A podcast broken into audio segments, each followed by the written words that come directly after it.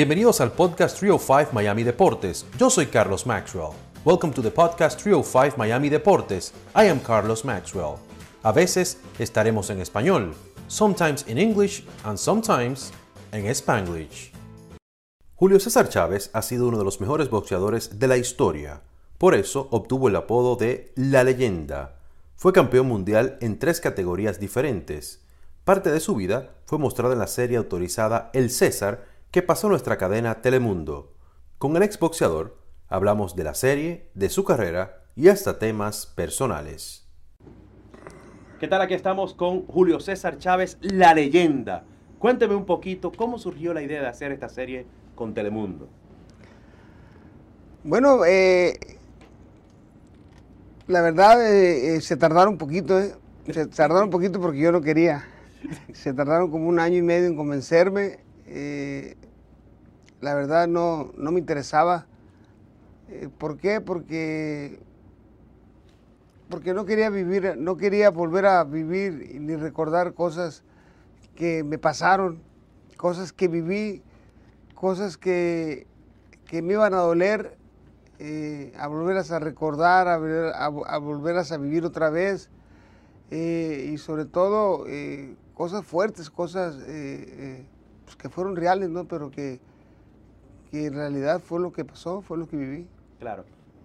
Muchas veces hay gente en los medios que se meten en lo que no le importa y pasa, pasa que, que hacen preguntas de cosas que no le interesa al público, porque el público ve, por ejemplo, el boxeo, como otros deportes, como eso, como deporte y como entretenimiento. Entonces, para usted, ¿qué tan fácil fue hablar mejor con un productor sobre su vida para que hagan la serie que tener que hablarlo con los medios, por ejemplo? Bueno, mira, lo que pasa es que eh, los medios dan su punto de vista, ¿me entiendes? Uno dice una cosa y a veces con todo respeto ustedes ponen otra cosa, ¿me entiendes? Eh, mi vida personal, eh, pues mucha gente la sabe, ¿no? pero, es por, pero es a través de los medios, lo que ellos ponen, lo que ellos dicen. pero no todo es real, ¿me entiendes? No todo es verdadero.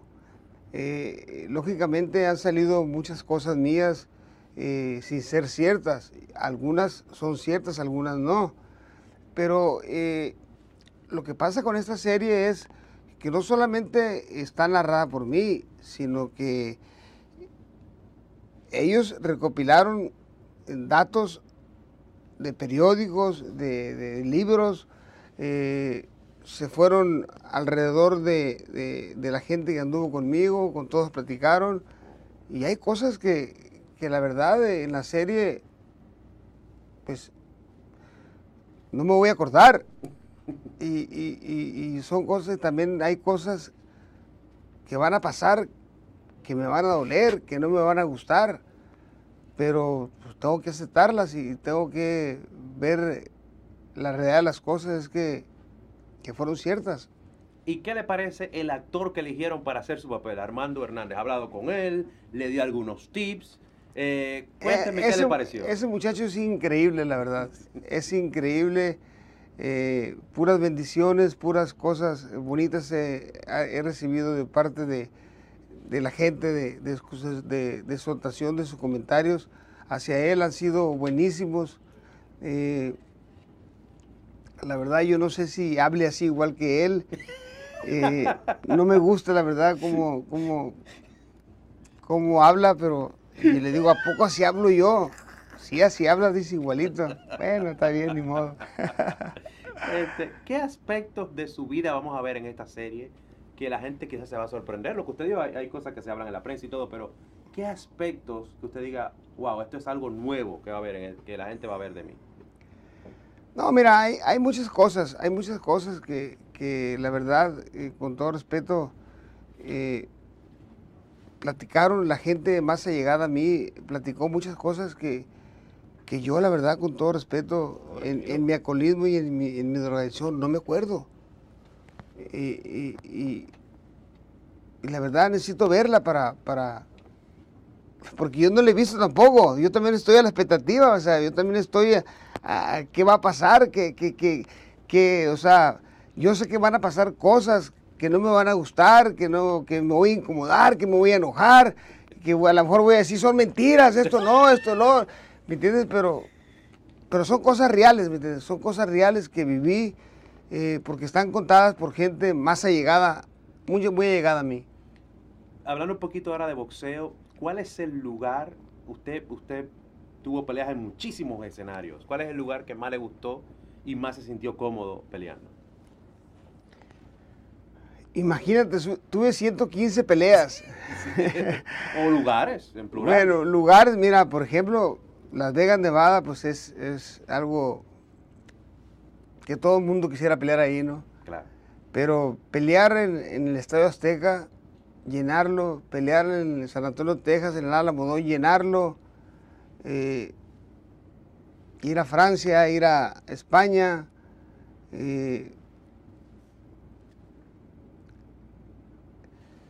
No, no, no, no. O sea, si te diera un lugar exacto, la verdad, te mentiría. Y usted llenó arenas. O sea, la gente, incluso sus oponentes, a veces decían, no, van a ir tanta gente. Y usted rompió récords. O sea, a su pelea iban más de 100 mil personas.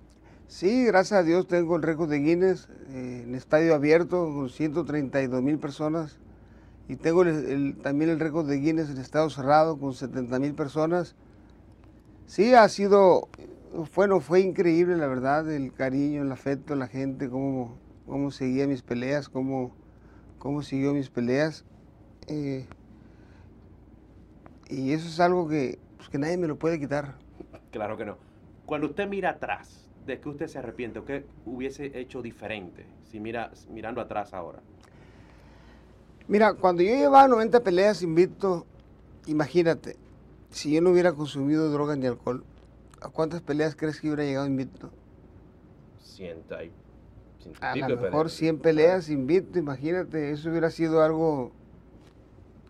Eso es lo que me arrepiento, ¿me entiendes? Claro.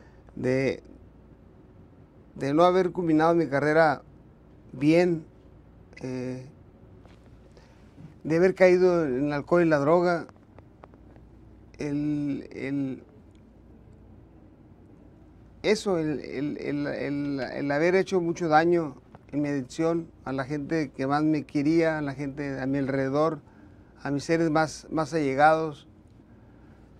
Pero eh, eh, son experiencias de vida, ¿me entiendes? Son experiencias de vida que en esta serie la van a poder ver para que los jóvenes no, no caigan, no lleven el mismo patrón de vida que llevé yo, ¿me entiendes?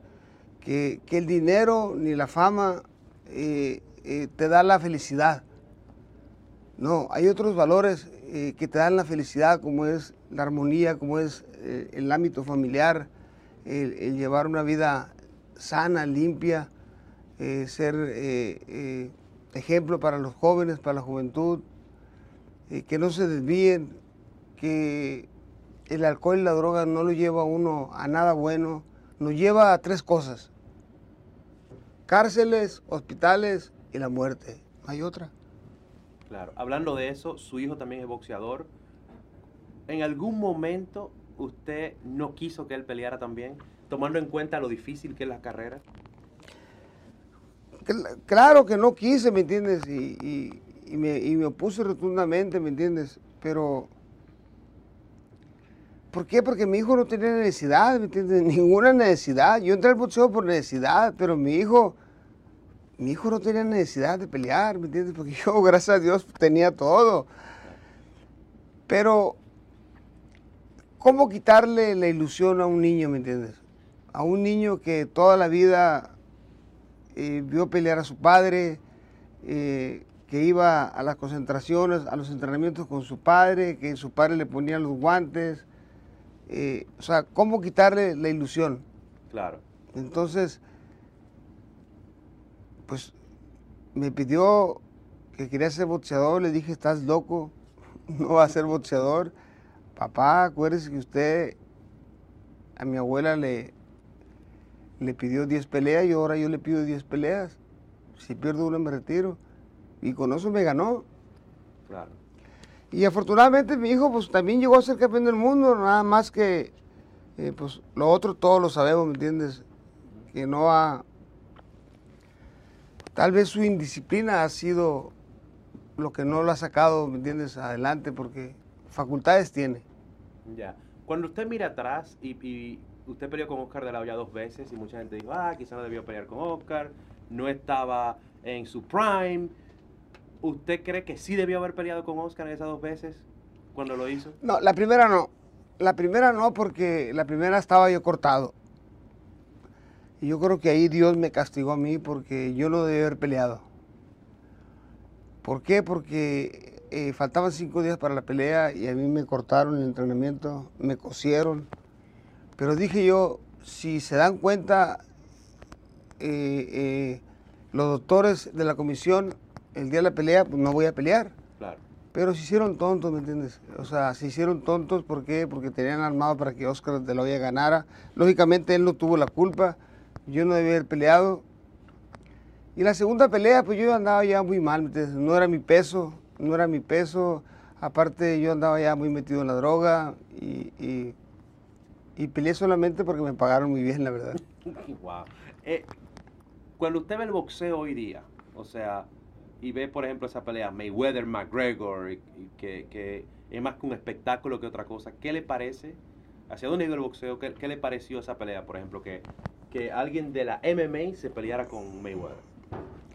No, un circo, un circo, la verdad, un circo, porque todos sabíamos que Conor McGregor, pues, no era rival para Floyd Mayweather. Sí, Mayweather eh, imagínate, dominó el boxeo durante los últimos 15, 20 años.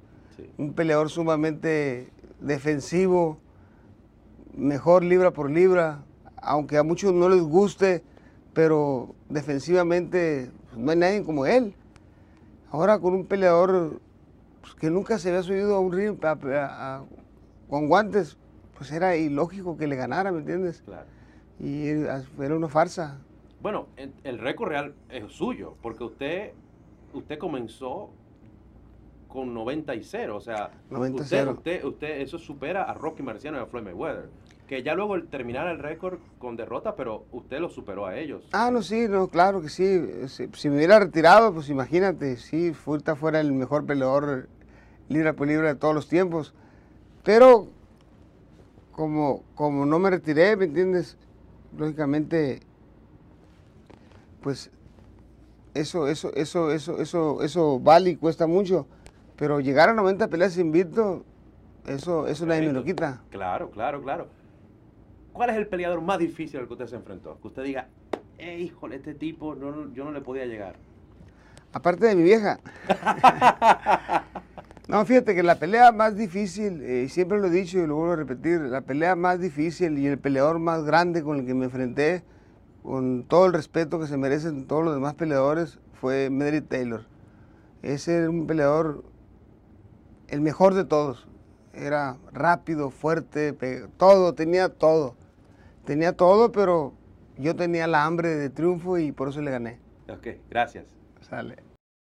Muchas gracias por haber escuchado este episodio de Trio 5 Miami Deportes. Until next time.